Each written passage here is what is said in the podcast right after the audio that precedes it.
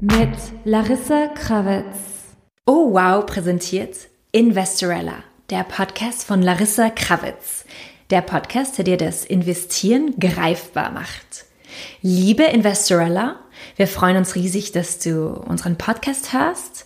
Und wenn er dir gefällt, bitte abonniere ihn oder schreibe eine Bewertung oder empfehle ihn anderen Menschen.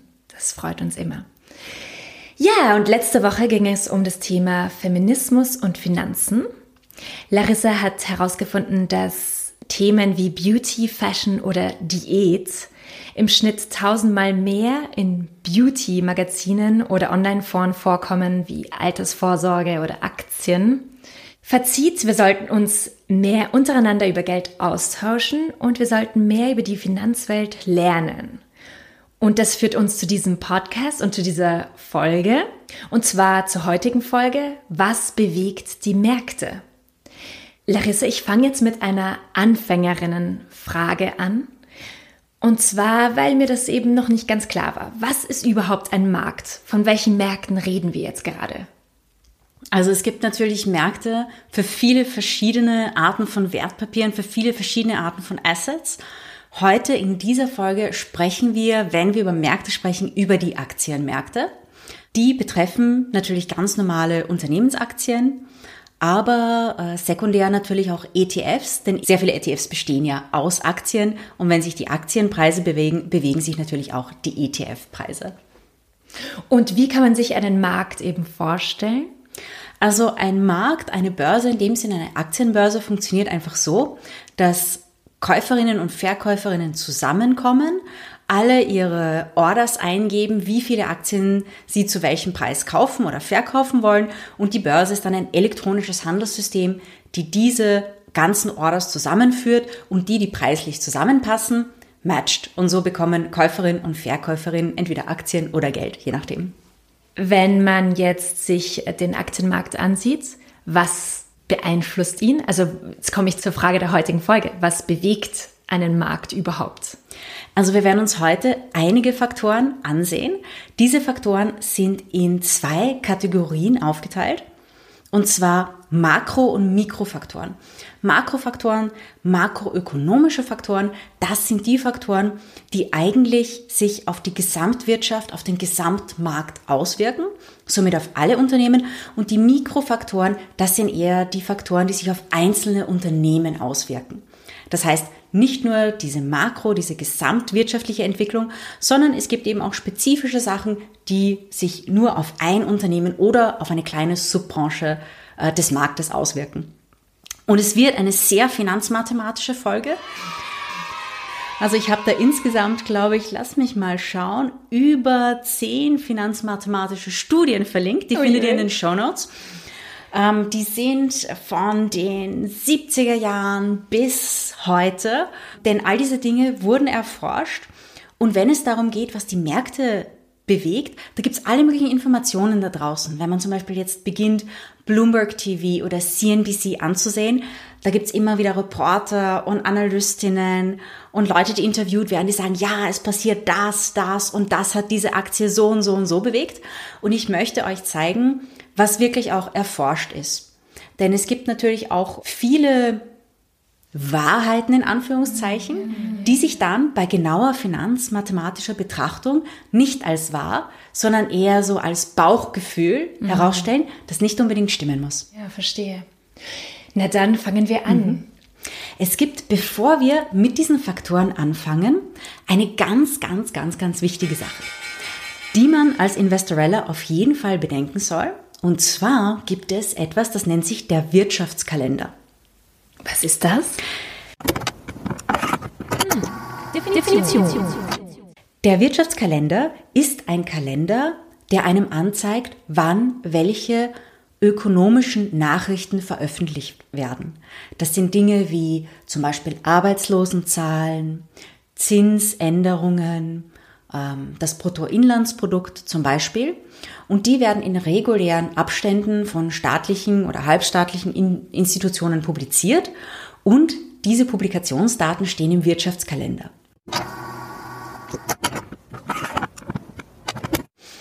Es gibt einen ganz netten auf äh, investing.com. Den kann man sich auch downloaden. Den finde ich ganz praktisch, denn da sind äh, die verschiedenen Publikationsdaten von ökonomischen Daten aus verschiedenen Ländern drauf. Diesen Kalender gibt es auf Deutsch auch.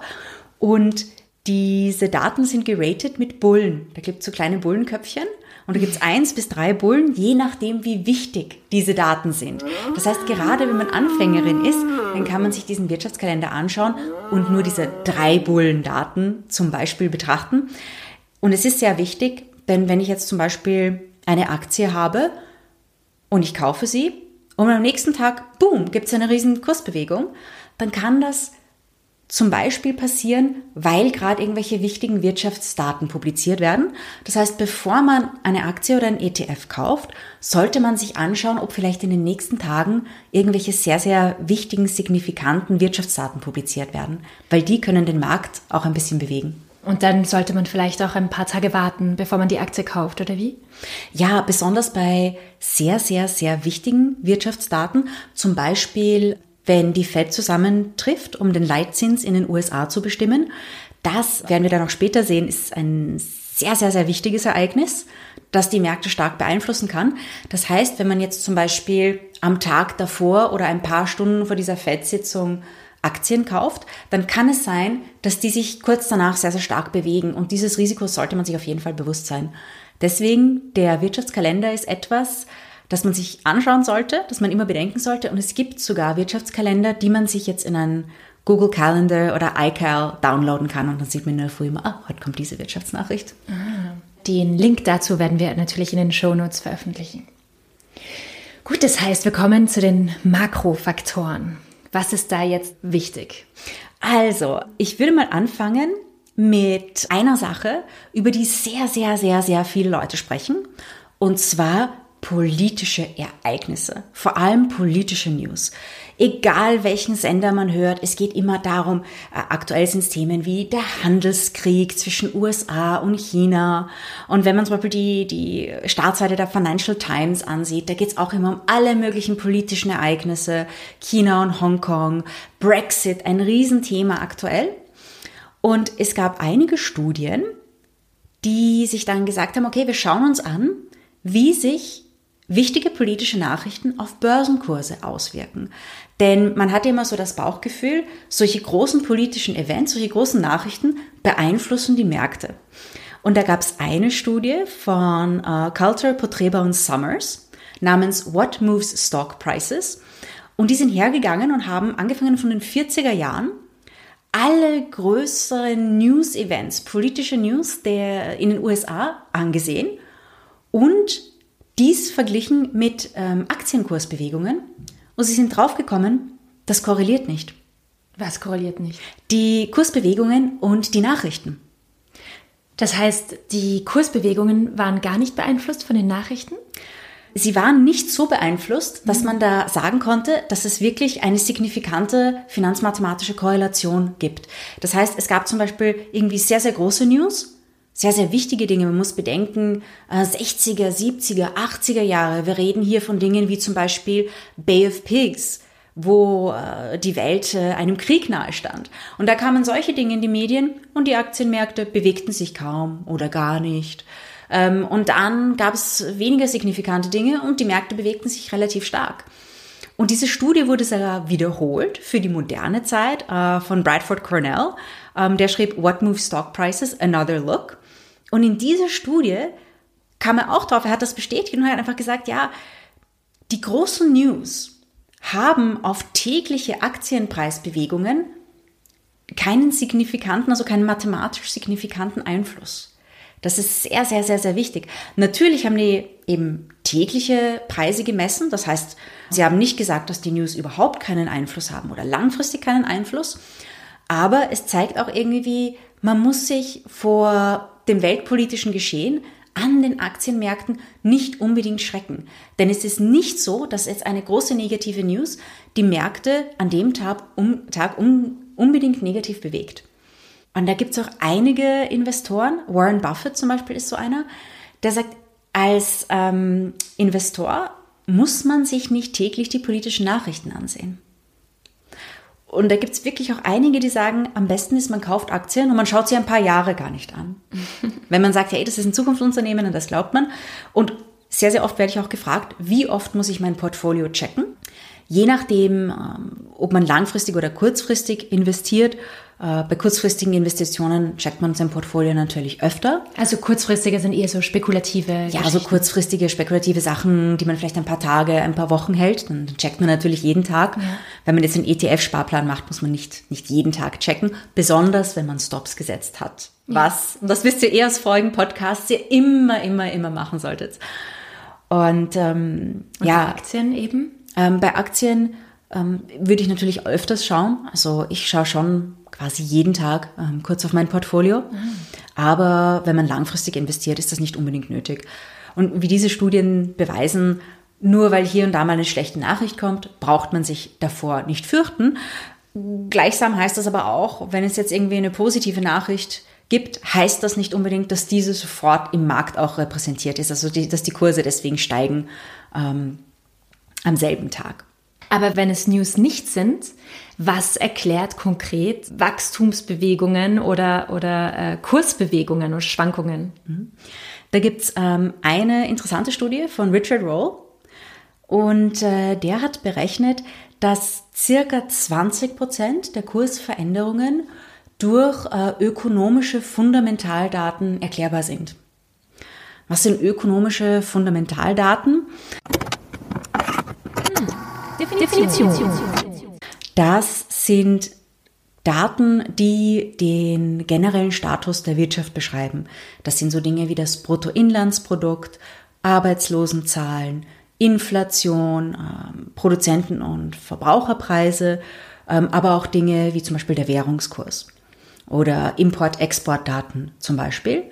Die zeigen, wie eine Wirtschaft gerade läuft, ob sie gerade schrumpft oder gerade wächst. Das versteht man unter ökonomischen Fundamentaldaten.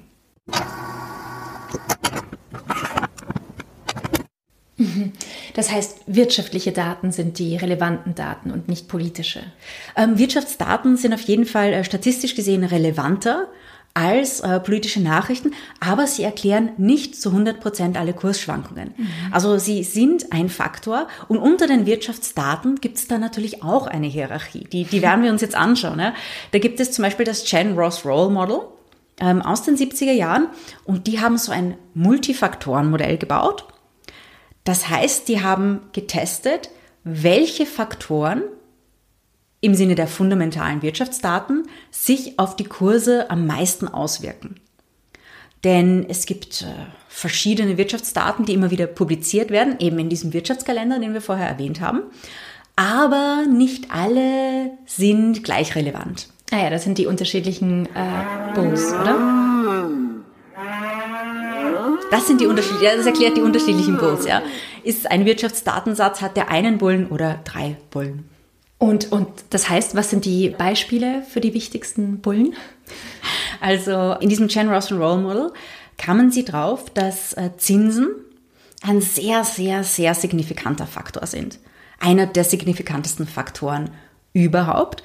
Und zwar ist es natürlich auch logisch, ja?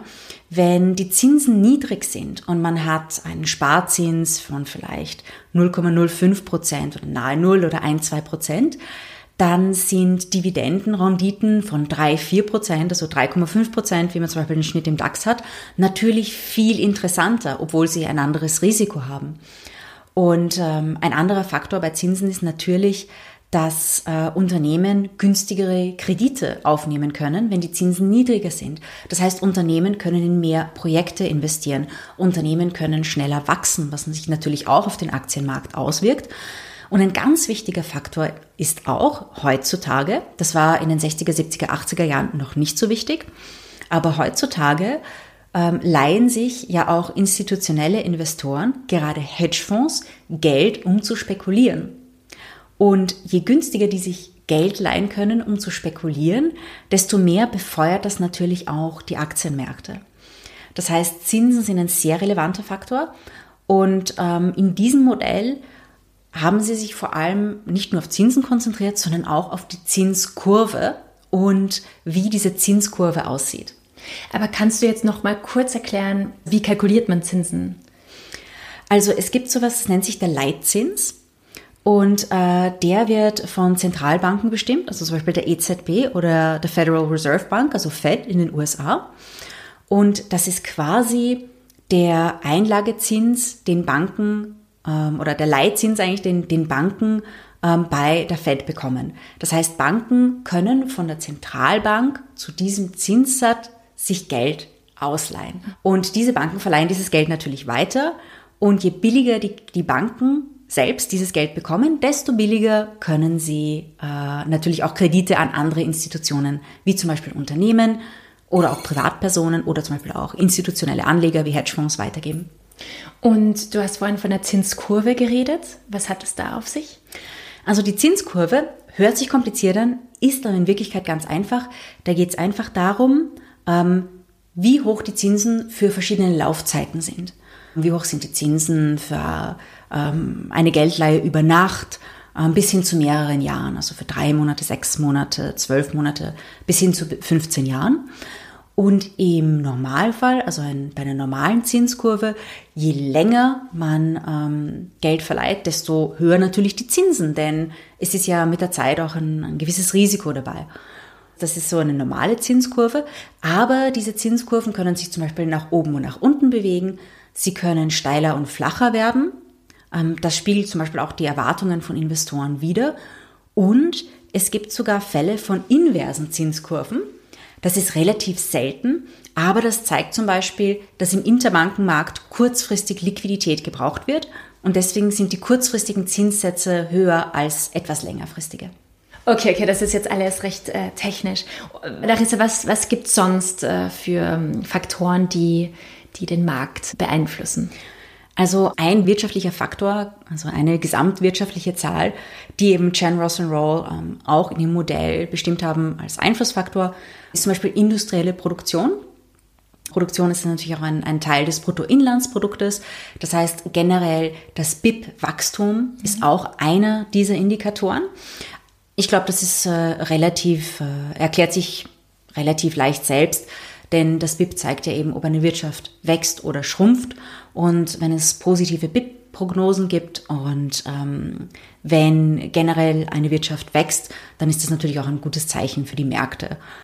Ist das Bruttoinlandsprodukt von jedem Land wichtig für den Markt oder ist es so, dass das amerikanische BIP äh, wichtiger ist als das österreichische zum Beispiel für unterschiedliche Unternehmen? Wie hängen, wie hängen die BIPs äh, miteinander zusammen? Also natürlich ist das BIP jedes Landes für das Land und den Aktienmarkt, den lokalen Aktienmarkt relevant. Aber heutzutage aufgrund von internationalem Handel und der generellen Globalisierung und Vernetzung der Welt ist natürlich das BIP von sehr großen Nationen, wie zum Beispiel den USA, sehr, sehr, sehr relevant auch für andere Märkte. Das heißt, wenn man sich das BIP anschaut, ähm, schaut man normalerweise nicht nur auf das BIP-Wachstum des eigenen Landes, sondern zum Beispiel auch ähm, das BIP-Wachstum der G8. Mhm. Äh, Ökonomien. Das ist eine Sache, die man auch immer wieder betrachtet, einfach weil die Welt heutzutage sehr, sehr, sehr stark vernetzt ist. Und es kann natürlich auch sein, wenn man ein positives, äh, eine positive BIP-Entwicklung in einem kleineren Land hat, aber in den USA gibt es eine große Rezession, dass man, dass sich das auch auf die Märkte in der kleineren Nation auswirkt. Hm, verstehe. Man hört auch immer, dass der Ölpreis so wichtig ist. Hat das wirklich so eine Relevanz? Stimmt das oder stimmt es nicht? Der Ölpreis ist mega, mega interessant in dieser Hinsicht, auch aus finanzmathematischer Hinsicht, denn dieses Chen Ross Roll Model, das ich zuerst erwähnt habe, ähm, die haben herausgefunden, dass der Ölpreis nicht sehr signifikant ist Aha. für Aktienpreisbewegungen. Dann gab es aber andere Studien, die etwas weniger äh, lang zurückliegen. Die gab es für die USA, äh, für Nordamerika, für Europa und für Asien. Und die haben alle gesagt, das stimmt eigentlich nicht. Der Ölpreis ist doch sehr relevant für Aktienkursentwicklungen. Und die haben aber gesagt, da gibt es eine Studie, die hat gesagt, das hat sich aber im Jahr 1986 verändert. Mhm. Und diese Jan Ross Roll Studie wurde 1986 publiziert. Das heißt, die wurde anscheinend genau zu dem Zeitpunkt publiziert, wie sich die Marktgegebenheiten verändert haben. Warum haben sich 1986 die Gegebenheiten am Ölmarkt äh, verändert?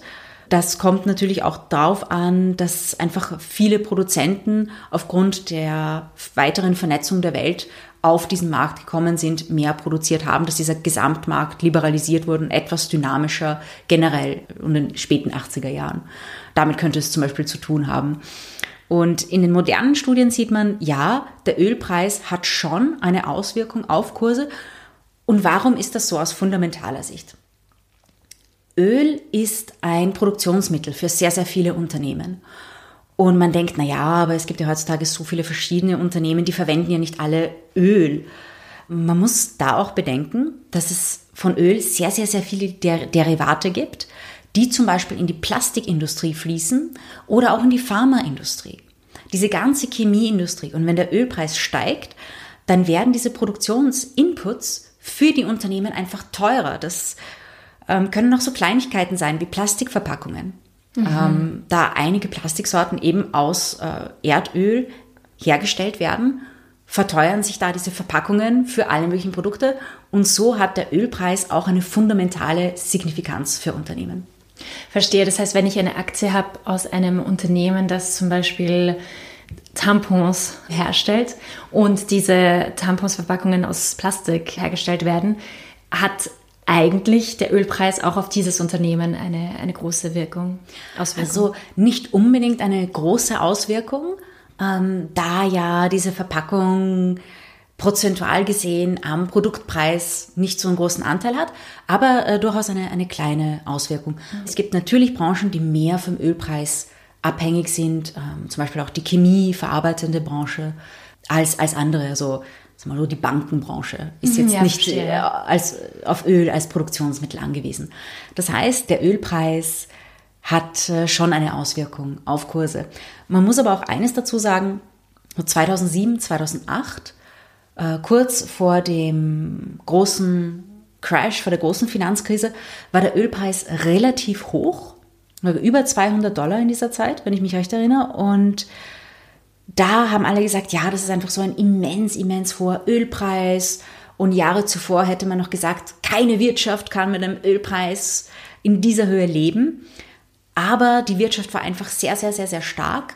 Das heißt, generell gilt, nicht nur beim Ölpreis, man kann nicht nur einem einzigen makroökonomischen Faktor folgen. Mhm. Zum Beispiel, wenn jetzt ein makroökonomischer Faktor sich nicht so gut entwickelt, andere dafür aber sehr, sehr stark sind, dann gleicht sich das auch irgendwie aus in den Märkten. Und wenn der Ölpreis jetzt Produkte teurer macht, was hat das jetzt konkret mit der Inflation zu tun? Also der Ölpreis ist natürlich Teil der Inflation. Oder nochmal, vielleicht Inflation. Kannst du das erklären? Hm. Definition. Definition. Ja, also Inflation ist quasi die Teuerungsrate. Wie wird Inflation bemessen?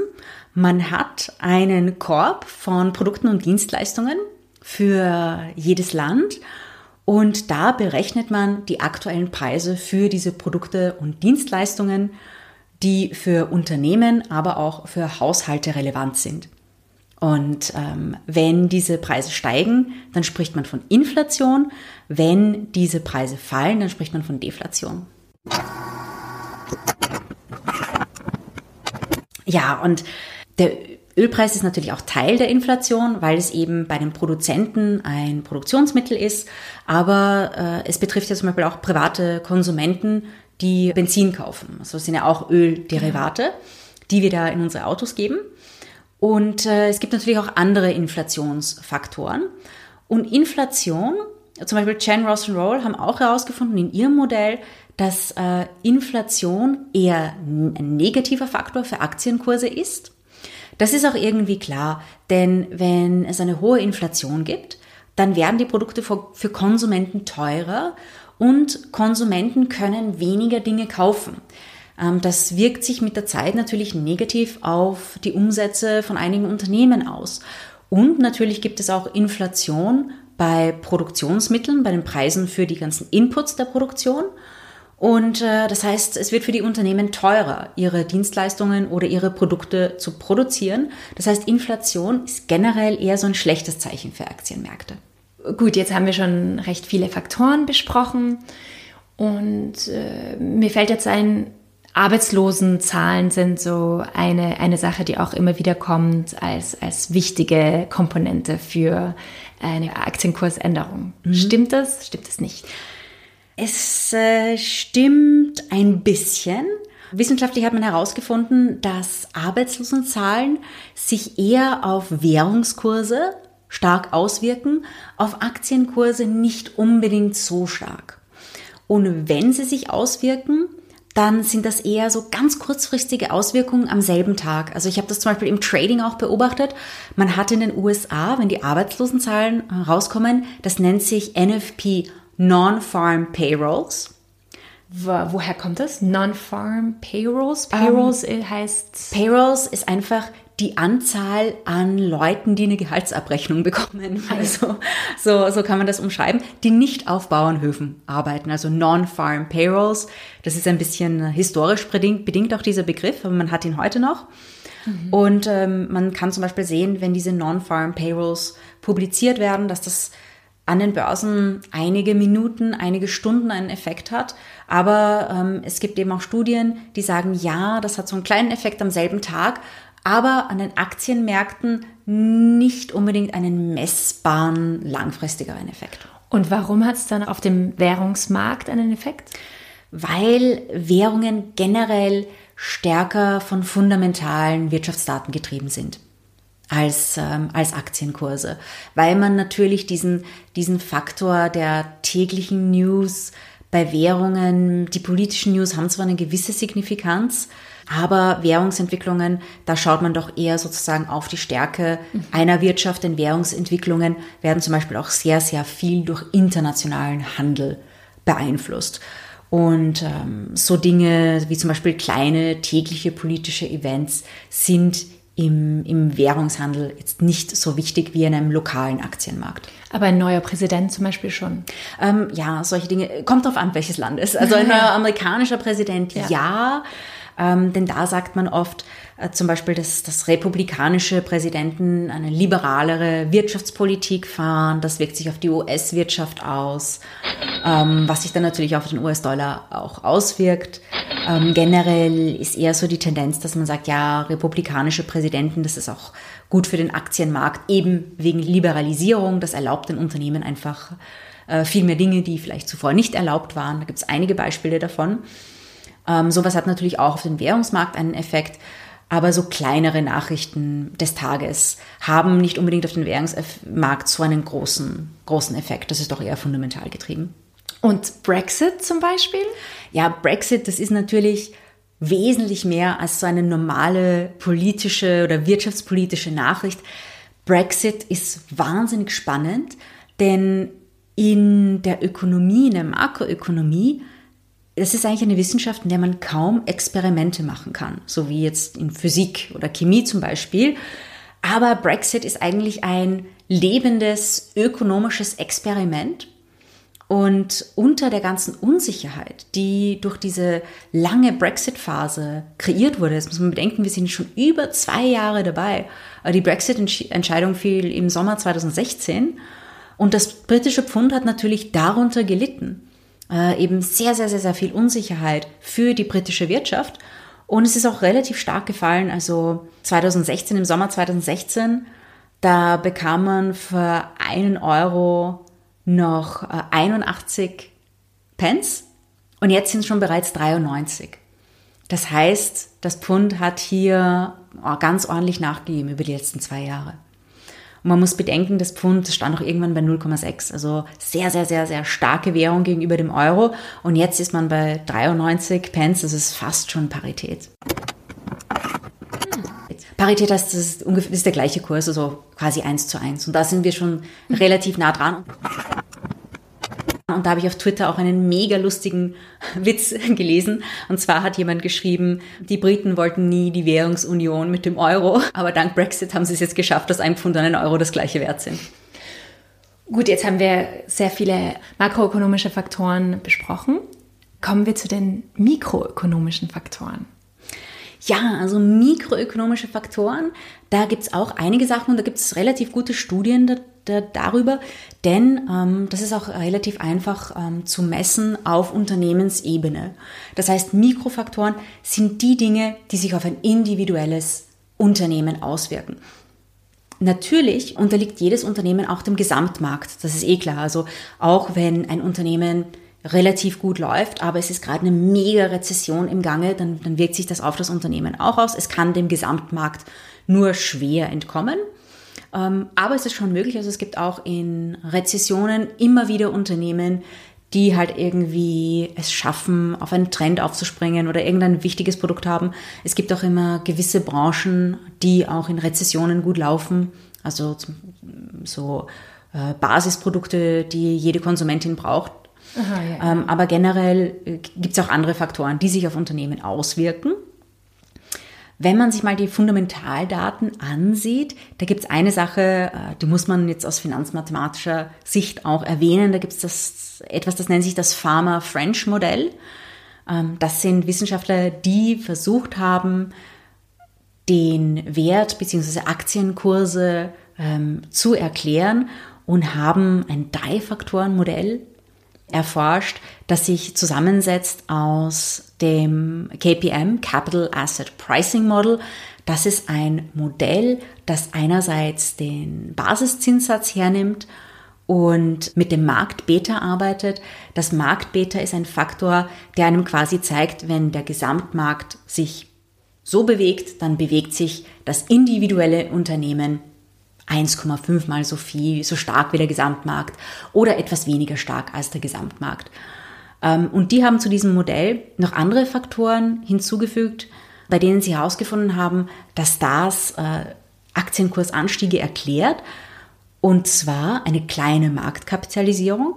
Also sie sind draufgekommen, dass so kleine, neuere Unternehmen oft schneller wachsen. Und sie haben auch herausgefunden, dass sogenannte Value-Aktien, dass die Tatsache, dass eine Aktie einen hohen Buchwert des Eigenkapitals im Vergleich zu dem Marktwert hat, dass das ein, ein, ein wichtiger Faktor für den Aktienkurs ist. Und das ist mega kompliziert. Ich weiß. genau, das ist so ein bisschen, ähm, ja, so ein bisschen wie eine, oh eine, eine arge Fremdsprache. Kannst du noch mal kurz erklären, was ist der Buchwert?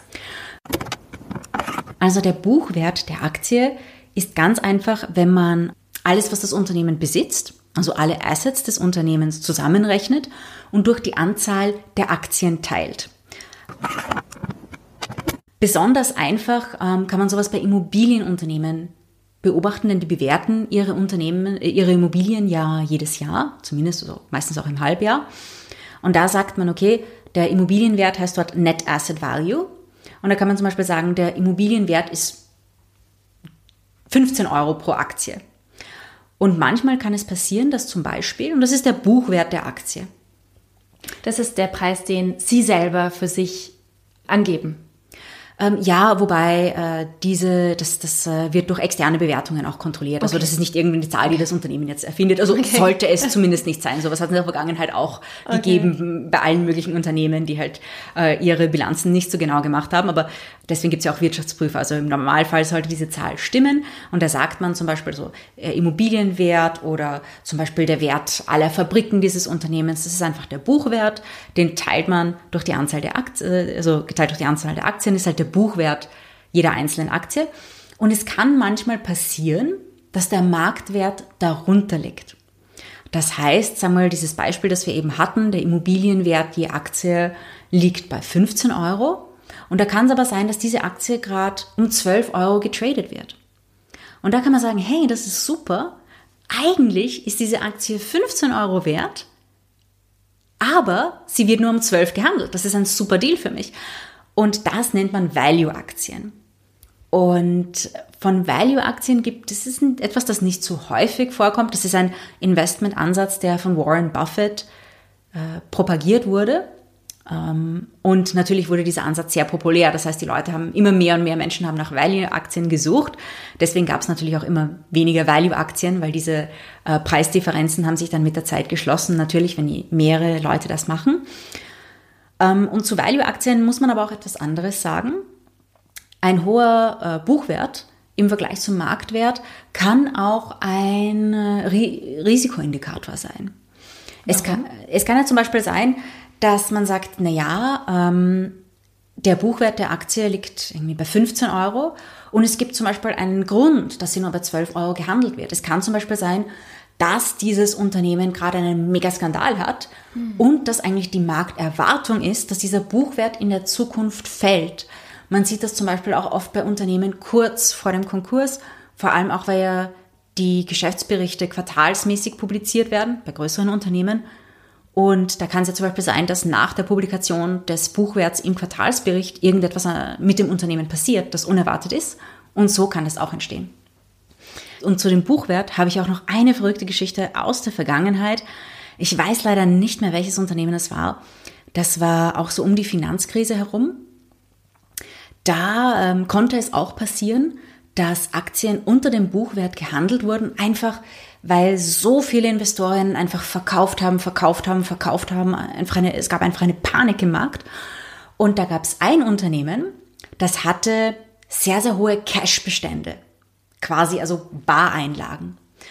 Und irgendwann, aufgrund der Panik, fiel der Aktienpreis unter den Cashbestand des Unternehmens. Das heißt, wenn man den Cashbestand des Unternehmens hergenommen hat, dann hat man zum Beispiel gesagt, okay, das Unternehmen hat sehr, sehr viel Cash. Das sind vielleicht 5 Euro je Aktie, wenn man dieses Cash auf die Anzahl der Aktien aufteilt. Und die Aktie hat nur zum Beispiel bei 4,80 Euro gehandelt.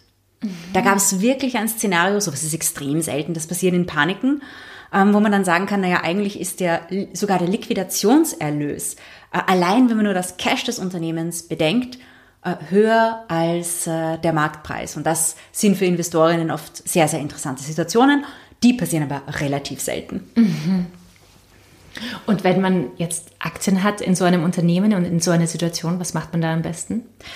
Also man, man muss ganz genau schauen, wie es um das Unternehmen wirklich steht. Also wenn man so eine Value-Aktie findet, die gerade unter dem Buchwert gehandelt wird, dann sollte man sich auf jeden Fall anschauen, ob dieses Unternehmen wirklich okay ist, ob dieses Unternehmen nicht vielleicht kurz vor dem Konkurs steht oder ob es da vielleicht irgendeinen Skandal gab. Was da zum Beispiel auch sein kann, ist ein Managementabschlag. Dass ein Unternehmen ein Management hat, von dem die Aktionärinnen sagen, nee, dieses Management ist so schlecht. Mhm. Da wird der Buchwert in Zukunft höchstwahrscheinlich sinken und deswegen kaufen wir ihn jetzt nicht mehr zu dem Preis X, sondern ein bisschen weniger als X, weil wir eine negative Erwartung haben. Das sind Dinge, die man sich da unbedingt ansehen muss generell solche Situationen wie 2008, 2009, wo es einfach so eine Panik gab, wo einfach ohne zu unterscheiden, ist das Unternehmen gut oder ist das Unternehmen schlecht, Aktien abverkauft wurden jeden Tag. Also es war so ein Blutbad an den Märkten. Da ergeben sich oft sehr, sehr gute ähm, Investitionsmöglichkeiten, wenn man langfristig denkt. Mhm. Und Geschäftsberichte, weil du hast in der Folge zwei, wo wir über Aktien geredet haben, hast du da auch immer wieder die Geschäftsberichte natürlich zitiert. Haben die jetzt auch eine Relevanz? Ja, also auf Mikroebene, auf individueller Unternehmensebene ähm, haben die Geschäftsberichte natürlich eine große Wirkung. Da gibt's auch eins und das ist eins meiner liebsten finanzmathematischen Studien überhaupt. Diese Studie heißt Value Investing, the use of historical financial statement information to separate winners from losers. Joseph D. Piotrowski. Wenn ich in der Todeszelle sitzen würde und man würde mir sagen, Larissa, du darfst nur eine einzige finanzmathematische Studie lesen, bevor du stirbst, dann müsste ich mich echt entscheiden, ob ich diese lese oder die Studie ähm, die berechnet hat, dass die Madoff Funds eigentlich nichts anderes als ein Schneeballsystem sein können. Also diese Studie ist auf jeden Fall in den Top 3 meiner liebsten finanzmathematischen Studien und es ist nicht so leicht dahin zu kommen. Ähm, das ist eine, das ist quasi ähm, ein Professor aus den USA, der eigentlich ein Accounting-Professor ist. Und der hat sich verschiedene Faktoren angesehen, um herauszufinden, welche Faktoren in Geschäftsberichten sind die wichtigsten, sind am ausschlaggebendsten für die Kursentwicklung von Unternehmen. Und da gibt es verschiedene Faktoren, sieben verschiedene Faktoren. Und ähm, er nannte das die F-Score. Es ist sehr bekannt unter Piotrowskis F-Score. Da findet man sehr, sehr, sehr, sehr viel drüber. Und das lasse ich euch mal recherchieren online, denn das ist mega, mega, mega spannend. Vor allem auch, weil er errechnet hat, dass wenn man eine Strategie, eine Handelsstrategie macht und man die Unternehmen mit der besten F-Score kauft und die mit der schlechten, schlechtesten F-Score verkauft, dass man dann zwischen 1976 und 1996 im Schnitt 23 Prozent pro Jahr Rendite macht. Also richtig, richtig interessant. Der hat das sehr, sehr genau gemacht. Es gab dann einige Schüler und Schülerinnen von ihm, die diese Piotrowskis F-Score noch weiterentwickelt haben. Das heißt, ja, in Finanz- und Geschäftsberichten, die sind sehr relevant, aber es gibt da auch eben eine Hierarchie von manchen Zahlen, die relevanter sind als andere. Aber insgesamt muss man ja sagen, dass es ja extrem anstrengend ist und mühsam, das alles, also diese ganzen Geschäftsberichte zu lesen. Ja, das ist es auch. Also ähm, diese ganzen Dinge zu berechnen, diese ganzen Ratios zu berechnen, sich die F-Score anzuschauen, äh, diese ganzen Geschäftsberichte und Zahlen im Detail zu betrachten, diese ganzen Fußnoten zu lesen, ist natürlich sehr, sehr, sehr viel Arbeit. Aber zum Glück gibt es ja äh, Analysten und Analystinnen, die in Investmentbanken arbeiten und sich das antun. Also deren Job ist wirklich, so einen Geschäftsbericht zu nehmen, der 300, 400 Seiten hat und das im Detail zu lesen, die Dinge nachzurechnen, Prognosen zu erstellen. Und Analystenratings sind auch ein Faktor, der Kurse beeinflussen kann. Da gibt es einige Studien, zum Beispiel von Warwick University in England, aber auch eine Studie aus Österreich. Und die haben herausgefunden, ja, Analystinnen Meinungen beeinflussen Aktienkurse. Weil diese Analystinnen sitzen nicht nur da und lesen die Geschäftsberichte, sondern die geben auch ihre Meinung über das Unternehmen ab. Und dann gibt's dann so gewisse Ratings, zum Beispiel die sagen Buy oder Sell oder Hold. Zum Beispiel, wenn sie sagen, na ja, wenn man das Unternehmen im Portfolio hat, soll man es behalten, Hold. Wenn man es nicht hat, ja, dann kauft man es halt nicht, aber man soll es noch nicht verkaufen. Dann gibt es zum Beispiel auch Buy. Einige Investmentbanken publizieren auch eine Conviction Buy List. Das sind wirklich die Aktien, von denen sie super überzeugt sind. Dann gibt es zum Beispiel auch andere Bezeichnungen. Buy, Sell, Hold ist sehr, sehr ähm, häufig. Gibt es zum Beispiel auch Accumulate, das heißt so ansammeln. Man sollte diese Aktien ansammeln. Ähm, das ist auch sehr, sehr populär. Und äh, diese Analystinnen, die machen natürlich, also viele publizieren auch Kursziele. Also sie sagen, ja, den Kurs in einem Jahr dieses Unternehmens sehe ich bei X. Mhm. Und dann kann man natürlich vergleichen, wo steht der Kurs heute? Und dann sieht man, okay, was erwarten diese Analystinnen von dem Unternehmen, dass der Kurs eher steigt, eher fällt. Und wenn man sich, man sieht sich normalerweise die Kursziele nicht von einer Analystin an, sondern von mehreren. Und da gibt es dann so einen Analystenkonsensus. Da sagt ah, man, ja, ja ähm, und dann hat man bei einer Aktie das Kursziel irgendwo zwischen 12 und 14 zum Beispiel. Manche Analystinnen sagen, ja, ich sehe das bei 12,30 Euro, andere sagen, nee, nee, geht bis 14. Manche sagen Hold, manche sagen Buy. Und man sieht sich da die Tendenz an. Und diese Studien haben herausgefunden, dass es sich besonders auf ein Unternehmen auswirkt, wenn Analystinnen radikal ihre Meinung ändern. Zum Beispiel, wenn eine Aktie von Sell auf Buy hochgestuft wird oder umgekehrt, dass das dann schon signifikante Kursausschläge mit sich bringen kann. Weil man äh, dem dann mehr vertraut oder warum ist es so? Ähm, ja, also weil das Vertrauen in Analystinnen generell hoch ist. Mhm. Ähm, die werden auch international gerankt. Also es gibt da von Bloomberg zum Beispiel immer Analystinnen-Rankings. Also da kann man sich die Personen anschauen und alle von größeren Investmentbanken sind gerankt. Da wird nämlich gemessen anhand deren Prognosen, wie genau diese Prognosen waren. Und da gibt es natürlich auch eine gewisse Star-Analystinnen, die kommen dann in Bloomberg Magazine jedes Jahr so die 30 besten Analystinnen der ganzen Welt, die die genauesten Prognosen gemacht haben. Und wenn diese Leute dann Aussagen über Unternehmen treffen ähm, oder neue Analysen über dieses Unternehmen herausbringen, dann äh, hat das natürlich eine gewisse Signifikanz. Mhm. Wie sieht's aus, wenn plötzlich Nachrichten über das Unternehmen herauskommen? Wie beeinflusst das die, die jeweilige Aktien oder den, den Aktienkurs des Unternehmens? Also das ist ein sehr, sehr interessantes Thema. Ähm, zudem habe ich selber auch geforscht und zwar äh, mittels Sentiment-Analyse von Social Media. Also ich habe erforscht, wie sich äh, Twitter-Nachrichten auf die Kurse von gewissen Unternehmen auswirken und habe dazu auch Sprachanalyse verwendet. Dieser Forschungsbereich ist mittlerweile größer geworden und da gibt es sehr, sehr, sehr viele Studien, die eben besagen, ja, also die Nachrichten und vor allem das Sentiment in diesen Nachrichten. Sentiment heißt? Ja, also Sentiment besagt eigentlich, ob die Marktteilnehmerinnen und Journalistinnen diese Nachricht als positiv oder negativ bewerten. Man misst Sentiment, gibt es verschiedene Ansätze und man misst aber generell positive und negative Worte in Nachrichtenartikeln oder auf Social Media zum Beispiel. Und das heißt, diese Sentiments, was haben sie für Auswirkungen? Was hast du herausgefunden? Also generell, ähm, das habe ich damals herausgefunden, gibt es aber auch andere Studien dazu. Und zwar ist es so, dass Nachrichten sehr wohl Auswirkungen haben, aber dass es relativ schwierig ist zu bestimmen, in welche Richtung der Kurs dann geht. Also auf Englisch würde man sagen, directional accuracy is low. Das heißt, die Bestimmung der Richtung ist da relativ schwierig. Aber ähm, es wurde immer wieder gezeigt, dass Unternehmensnachrichten sich auf die Volatilität des Kurses auswirken. Die Volatilität ist quasi die Schwankungsbreite. Das heißt, wenn irgendwelche neu, neuen Nachrichten kommen, dann gibt es höhere Kursausschläge, also die Volatilität steigt.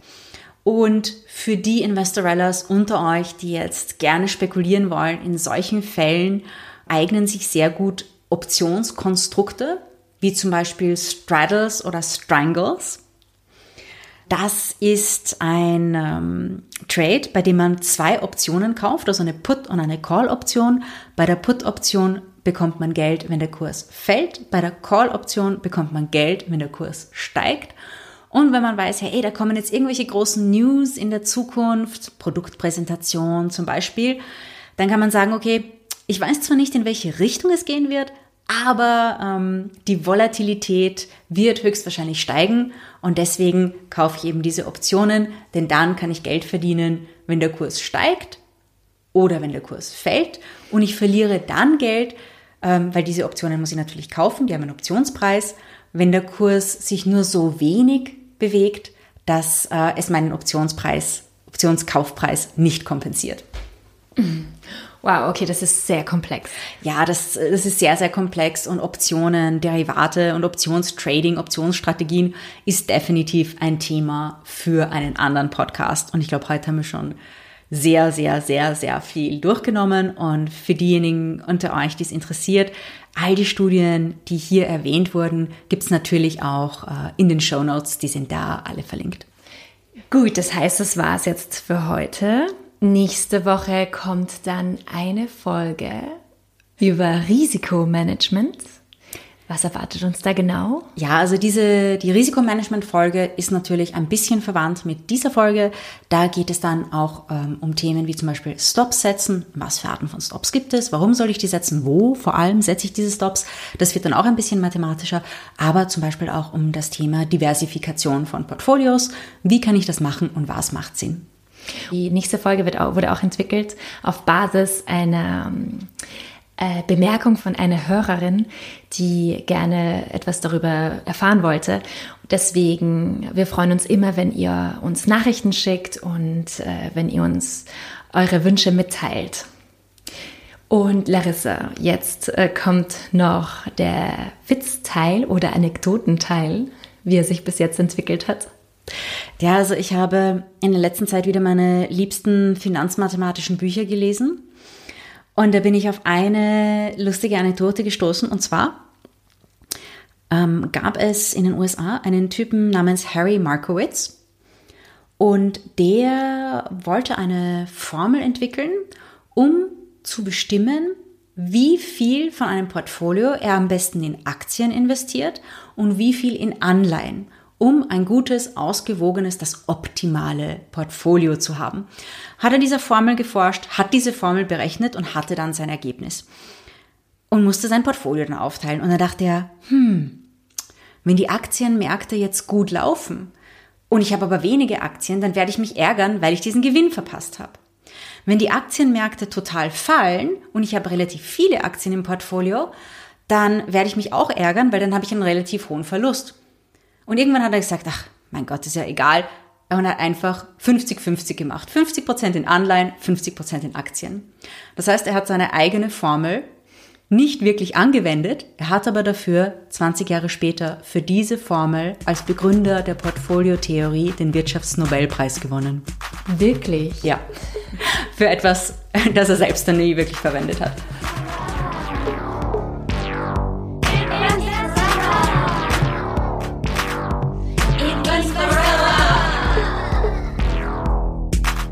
Mit Larissa Krawitz. Dieser Podcast wurde präsentiert von Oh, wow.